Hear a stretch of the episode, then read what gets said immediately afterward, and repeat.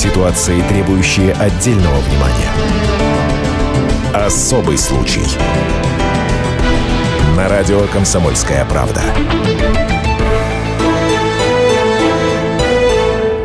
Звезду сериала «Универ. Новая общага» Настасью Самбурскую могут лишить водительских прав за езду в пьяном виде.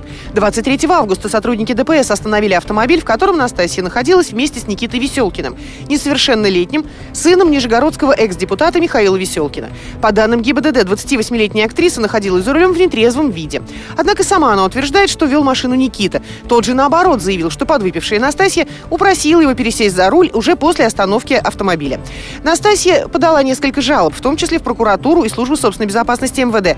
Но общаться с радиослушателями отказалась. Прямого эфира вы мне звоните? Прямого эфира. О возможном исходе событий юрист Александр Дейч. Когда сотрудник ГИБДД останавливает автомобиль, он, в общем-то, чаще всего видит, кто находится за рулем. А Доказывать это несколько сложно. Для этого используются различные системы видеофиксации, а также свидетельские показания, которые, возможно, также б- были какие-то очевидцы. А, Также следует поискать а, мимо проезжающие автомобили. Пикантной ситуации придает тот факт, что будущие противники минувшим летом находились в нежных отношениях.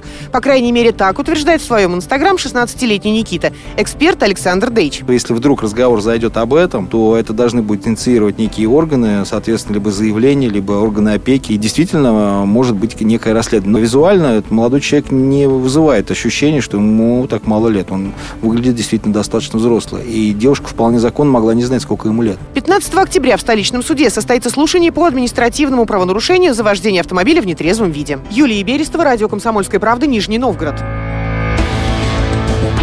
Особый случай.